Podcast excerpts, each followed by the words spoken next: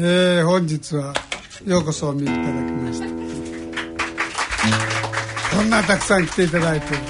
大人の音楽学校。ここは音楽を愛する大人たちが集いそして歌い演奏し語り合い学び合う学び屋です。ただそのあの喜寿の祝いの会なんですから喜喜寿について記事77年。いや記事はねあとえ一週間ぐー、らい。厳密に言えばあと3日か4日しかないんです 大人の音楽学校進行役は音楽評論家の田川忠さんと音楽プロデューサーの岡田真一さんのお二人です。えー、それではまずはえーただいまお聞きいただいていますのは、えー2月23日下北沢のラカーニャで開催されました田川律さんと元オフコースのベーシスト清水仁さんと私、えー岡田真一による田川律喜寿に歌うコンサートの模様です。心なあかんで立ちやぼさっと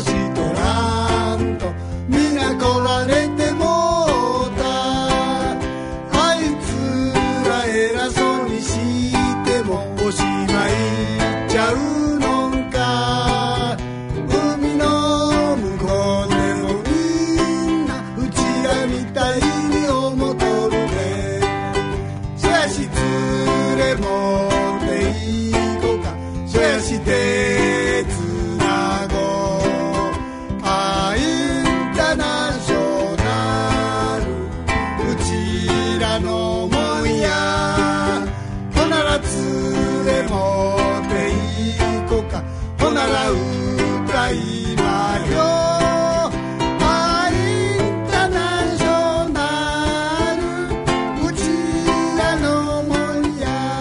ー改めまして、えーご機嫌いかがでしょうか？音楽プロデューサーの岡田真一です。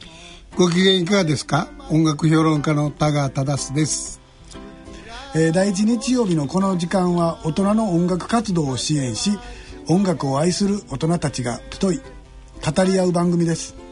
毎週土曜日に放送しています、えー大人のラジオをお聞きの方には音楽のコーナーとして放送されていましたがこの4月から大人の音楽学校として独立した番組となりました。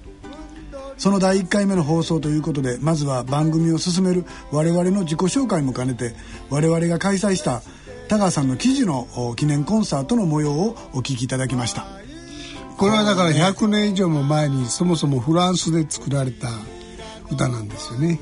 フランス？はい。はそれでロシアの革命の時とかですね、まあ、日本では労働歌として労働組合の歌として広く知られてきたんですらいから歌ってた歌なんですか？これ明治時代とか。明治の終わり頃に日本語そもそもついたんですよ。あ「立て植えたるものよ」っていう歌詞日が近しそうそうそう。なるほどなるそれでずっと歌われてきたんですけどほどはい。あまりにも歌詞が古いから、新しい歌詞を作んのやったら大阪弁で作ろうかと言って思って一生懸命元の歌詞を探したんです。はいはい。それをベースに僕高校の時歌ってましたよ。そうでしょ？縦植えたるものよ今ぞ日は近し。そうそう。それを今でもみんなその歌詞で歌ってはるそうですよね。そう。大阪弁の歌詞なんですよね。それでね。そうそうそうそう。起きや寝てる場合ちゃうで。怒らなあかんで。立ちやぼさっとしとらんと。皆取られてもうた。大阪弁でやると全部コメディみたいになってしまいますけどね、はい、ちょっとレゲエっぽくしてみましたけどね、はい。はい、インターナショナルをレゲエで大阪弁で歌うという奇妙なバージョンからスタートしましたが、えー、記事のお祝いのコンサート。これ実は1年がかりでやったんですよね。そうなんです。よ去年の2月。去年の2月にあなたも僕も風邪ひいてそれで流れてしまったんです。そうそうそう。で記事でリベンジがやっと一年がかり一年がかりでできたできたと、はい2月23日。誕生日がなんかほら高川さん20本当の誕生日は28日。27日か。そうそうそう。でもなんだっけ戸籍の上では3月15日なんですそうなんですよね。そう。それは何？お父ちゃんが悪い。お父ちゃんが悪い。お父ちゃんが悪い。そう。お父ちゃんが忘れないために息子の誕生日を自分の誕生日と同じ日にしようと。ああお父ちゃんも3月15日の誕生日なんですね。そうそうそうそう忘れないために。そ田川さんの頃はそんなことができたわけですね。そう、はい、弟なんかかわいそうですよ年またがってねえから。弟さんは忘れないために立になったんですか、えー、4月26日に生まれたのに次の年の3月15日。あ弟さんも3月15日ね。そうや、えー、そんなわけで、えー、音楽を愛する大人たちに向けた番組「大人の音楽学校」を進めてまいりましょう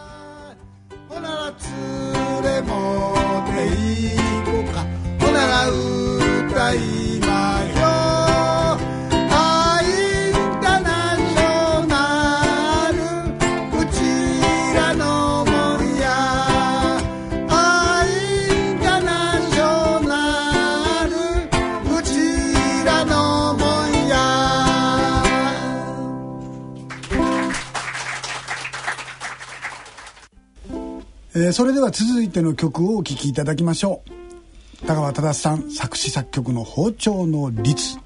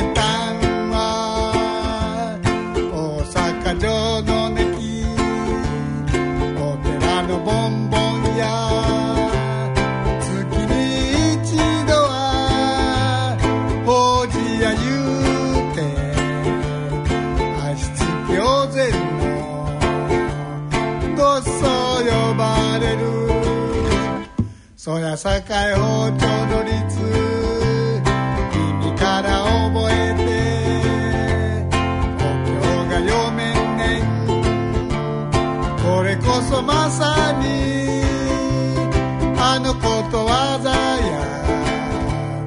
門前のこと習わぬ今日を読む。気量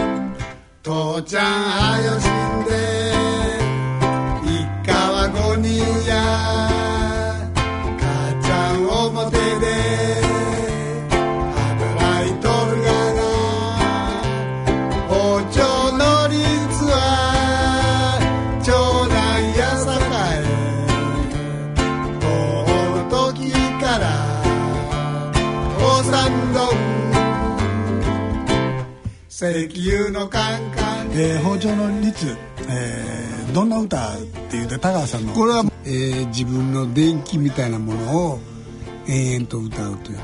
そうですよね。そう。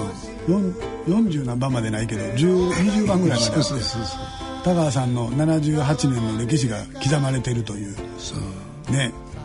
ねこの歌を見ながらちょっと田川さんのご自身の経歴をちょっとご紹介してもらいましょう。1935年に東区大阪城の根木のお寺の子として生まれたんですよ、はいはいはい、それで戦争で焼け出されるまで10ぐらい9つぐらいまでその寺で暮らしたんですよ。なるほどね。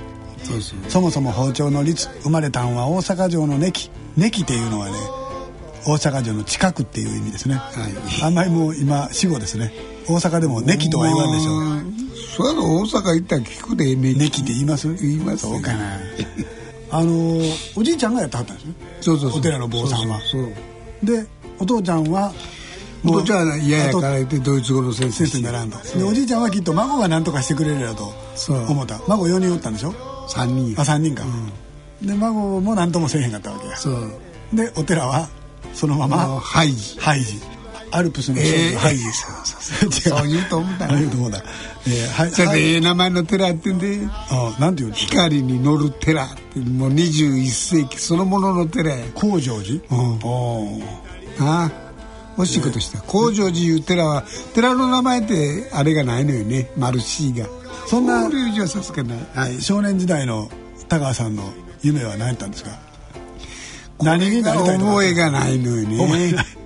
戦前っていうか戦中か。戦中。や戦中ですよね。そう。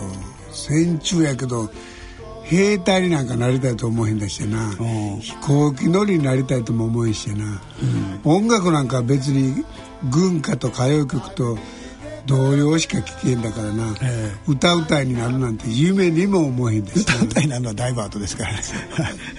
だから何になりたいって言われたらな、困るななるね。寺の坊主にもなりたいと思えへんだしな、えーで焼け出されてもた包丁の率は大阪でじゃあ焼け出されたんだ。とうとその伊賀の里へ。うあ行ったわけや。そうそう。縁故を頼って行ったわけそれで行って縁故疎開ってやつですね。そうそうえ行ってしばらくしてえ焼けて寺が。えあお寺がね空襲で大阪大空襲。そうそうあ6月頃やもう一頑張りしたらな、あうん。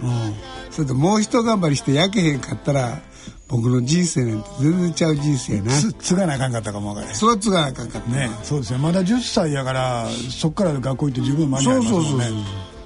そうなんや焼け出されてしもた包丁の率は伊賀の里で貧乏暮らし。犬ころみたいにひっついて寝とると布団の裾に雪積もっとるっていうそう窓の隙間からね雪入ってきて。そう。窓どころかな窓ないねん。離れでな。あ窓がない。窓がないねんもう。窓がないってことは離れってこう離れがあって障子閉めたりするんだけどな、はいはいはい障子もなんかなかったみたいで。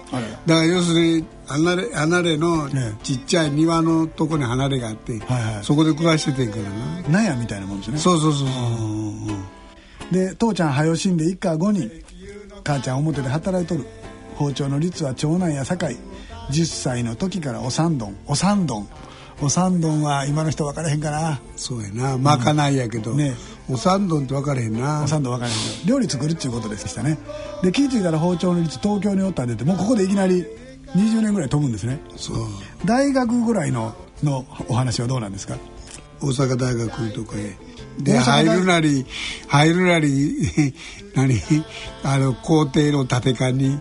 あんたは音痴やない」いうのがあってそれにつられて入ってもうてどこに？歌声合唱あ団歌声合唱だね。大阪大学行ったら高橋さんも帝大？元？帝国大学。帝大。それで大学入って喜んでそんな歌声合唱団に入ったばっかりに、はい。もう全然方向転換してもうて工学部で当然入ったけども、え1年ぐらい経って文学部に変わって歴史を専攻にして、なるほどなるほど。よう就職があったな。お母ちゃん嘆いたもんなせっかく阪大入って工学部に入ってな、ええ。その頃にもう大学の頃にその歌声運動っていうのがあったんですよね。そうそうあのー喫茶店で歌を歌ったりとか歌声喫茶とかあの時代。そうそうあの時代でも僕その頃にやっと生まれてるので。田川さんが大学入った頃に生まれてるのでね。はいそうですよ。だからちょっとよくわからないんですけどもまああのテレビが普及しだしてそれが要するにでもねそれはね、喫茶店なんか行けへんかったね。うん。集会がいっぱいあってんや。政治集会が、はいはいはいその集会に行って歌うねん。幸せはおいらの願い。そうそうそう仕事はとっても辛いけど苦しいけれど。あ苦しいけれど流れる汗に未来を込めて明るい明日を作るためみんなで歌おう。幸せの歌。を。あ覚えてるなすごいな。やっぱりでそれをでも僕らはバカにしたわけ。はいはい。な歌うと幸せ来るのか。なるほど。え？歌歌声声は平和な力で、うん。歌うとってて平和になんのか。なるほど。それで言うて悪いけど共産党と喧嘩してなるほど。あそうです。共産党でしたもんね。だから民生とかそういうのが歌声運動をやってましたもんねはいはい。で学生の歌声というのは絶えずそういうのにね、うんうん。結構抵抗してたというか。なるほど。それで大学は出たけれど昭和35年。そうそれで歌声やってた先輩が、畑正明いうのが、畑さんってあの畑さん。ああの畑さんや。あの後にはい。URC レコードはいと音楽社を音作った人ですはい。ね、あの高橋智也さんのマネージそうそうャーとかやった人です。ね岡林もやってたそうですね。はい。その畑さんと一緒に何やったんですか？いや一緒に出たから、うん。その畑さんがん。大阪国際フェスティバル協会いうとこ入りはってんや。はいはいはいはい。でそこで引き引引き抜き。き引き抜きされて、え。フェスティバルホールで春に行われる大阪国際フェスティバルというののはいはい。バイトを行ったのが運の月というか音楽の世界に入るきっかけになきっかけだった。70年の夏にフリーになって。それ以降はじゃあどんなお仕事をされてたんですか？それ以降はだからレコードのディレクターやったり、はい。音楽評論したりをしてたわけ。なるほど。おそ松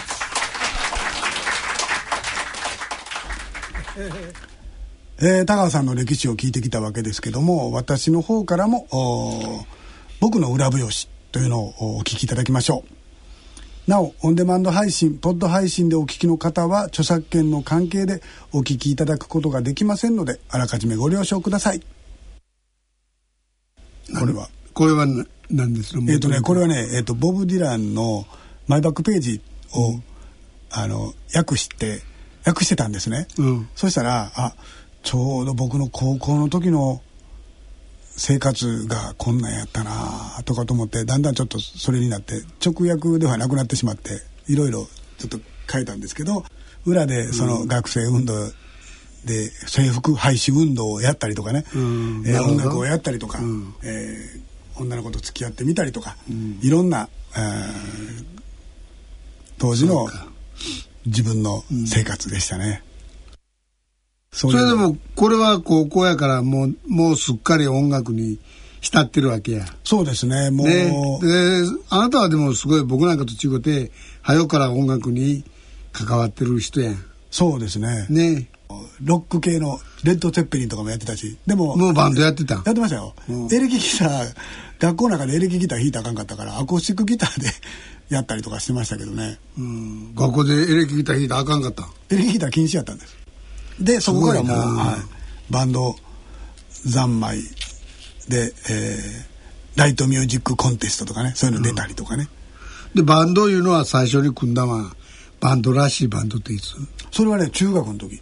中学の時にあもう中学の時からそんなんやねえービートルズバンドを作ってベースとギターとドラムとその小学校の時にそのお兄ちゃんの、えー弟君ね僕と同級生のその長野君っていうかドラムやってあと3人でビートルズ編成でバンドをやってで中学の文化祭の時にあの頭丸坊主やのにビートルズの曲演奏してました。そう当時ねグループサウンズが流行っててであの女子はセーラー服やったんですよ、で制服爪襟やったから爪襟の襟を中に折ってビートルズが着てたような襟なしジャケットみたいな服にしてね。で女の子のセーラー服のネクタイ借りてネクタイ締めて。でビートルズのこう形真似してね。でやったんですけど頭丸坊主なんですよ。似合えへん似合えへん。けったいやな。会うてみたかったな。ねえ。それはもう今からテープも残ってないけど当時まだあのカセットなんかなくてオープンリールで撮ったテープが高校生ぐらいまではあったんかな。なマネーとかね、えーなんかそんなんやってましたよ。あのツイストシャウトとかね、うん。でその頃に、えー大阪のそのヤマハでバイトを始めて。うん、でその4階のサロンっていうのがあって、まあ、100人ぐらい入るちっちゃなあのコンサートエリアみたいなとこがあったんですけどね。でそこのコンサートの、えー制作とかをお手伝いするようになってそれでまあ、そのままずるずるともう今に至るですね。そっから30年ぐらいは裏方で、うん、あんまりもう家でしかギター弾けへんようになって。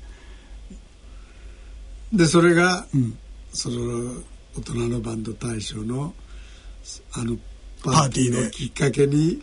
そうそうそう。それとまあそのその辺りでやっぱりちょうど50超えたぐらいの頃から大阪の友達とかもまた再びやり始めたりというのが多くなってきて、うん、あそうかそういうのももっぺんやってみてもええよな定年後にはとかって思ってたんですけどね。ちょうどあのパーティーの時に高さんが「バンドやろうぜ」って言って言い出して「でやるやろう」って言って最初僕裏方やと思ったんですよ。あの普通に制作をして皆さんのお手伝いをしてバンドに仕上げてあの演奏させてあげられるっていう。で「お前も弾け」って言われて。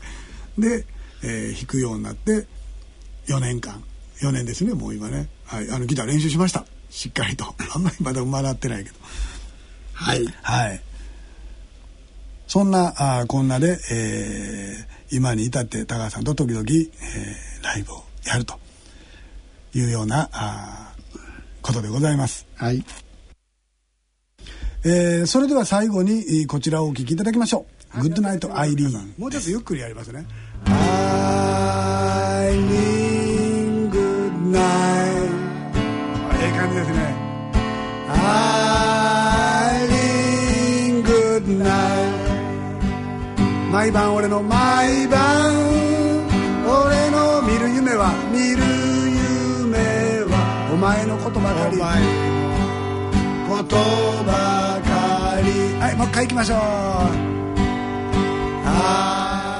えー、いつもねコンサート最後はこの曲を歌うことが多くなってみんなで一緒に歌おうコーナーみたいな感じでタカさんと2人でねやってるんですけども「グッドナイト・アイリーン」っていうのは、えー、まあ元はこれかなり古い曲ですよね。もうそうそうそう著作権も切れた。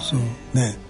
でこの日本語の役はあんたの友達がやったわけ？そう。あのね大阪の友達言うてももう何年かな？30年ぐらい前にあの書いたるこの曲を詩を書いてもらったんですよね。誰からもうたかも忘れてしまったんですけどね、うん、でその詩をあのノートに書き留めたやつをね持ってたんです僕ずっと。30年以上。で、うん、ひっくり返してみたら出てきたんであではこの曲歌おうっていうことになってそのそいつの役で歌ってんねんけどそいつは誰やってんやろなと。えー、愛する女の子への気持ちを歌った歌でそれでまあみんなで「アイリングナイ」というとこがみんなで歌えるのでそれをずっとえー、いつも最後はね、ね、これでアンコールでこれをやってみんなで楽しく終わるというようなコンサートをしてますが、えー、1回目今回の大人の音楽学校はいかがでした？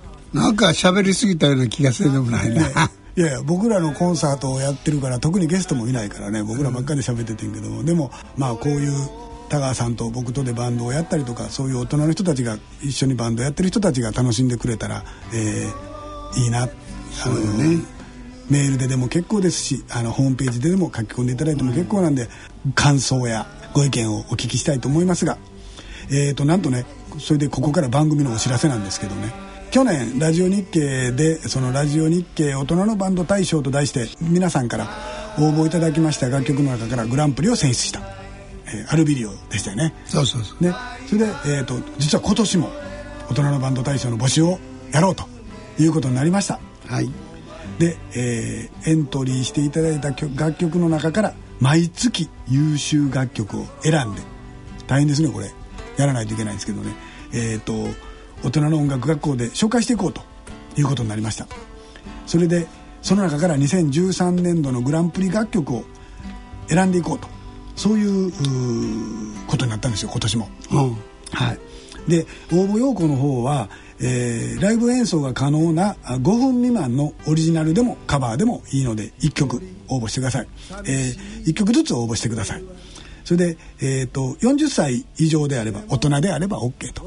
これはバンドと言ってますけども1人でも OK です。でバンドの場合は何？1人40歳以上の人がいたらいいわけ。OK そうです、はい、で、えー、オリジナルでもコピー。カバーでも全然 OK コピーでも OK と。インストでも OK えー、そんなあラジオ日経大人のバンド大賞今年も始めます、えーと、詳細の方は大人の音楽学校の番組ホームページ内で、えー掲載をさせていただいてますのでぜひこちらでご確認をください。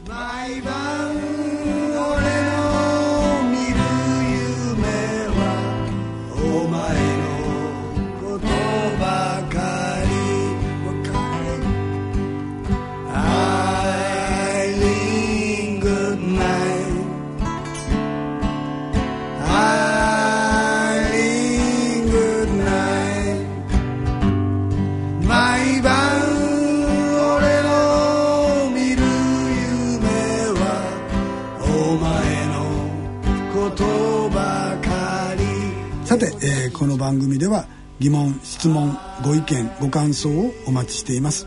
宛先はこちらまでお願いいたします。ラジオ日経大人の音楽学校の宛先です。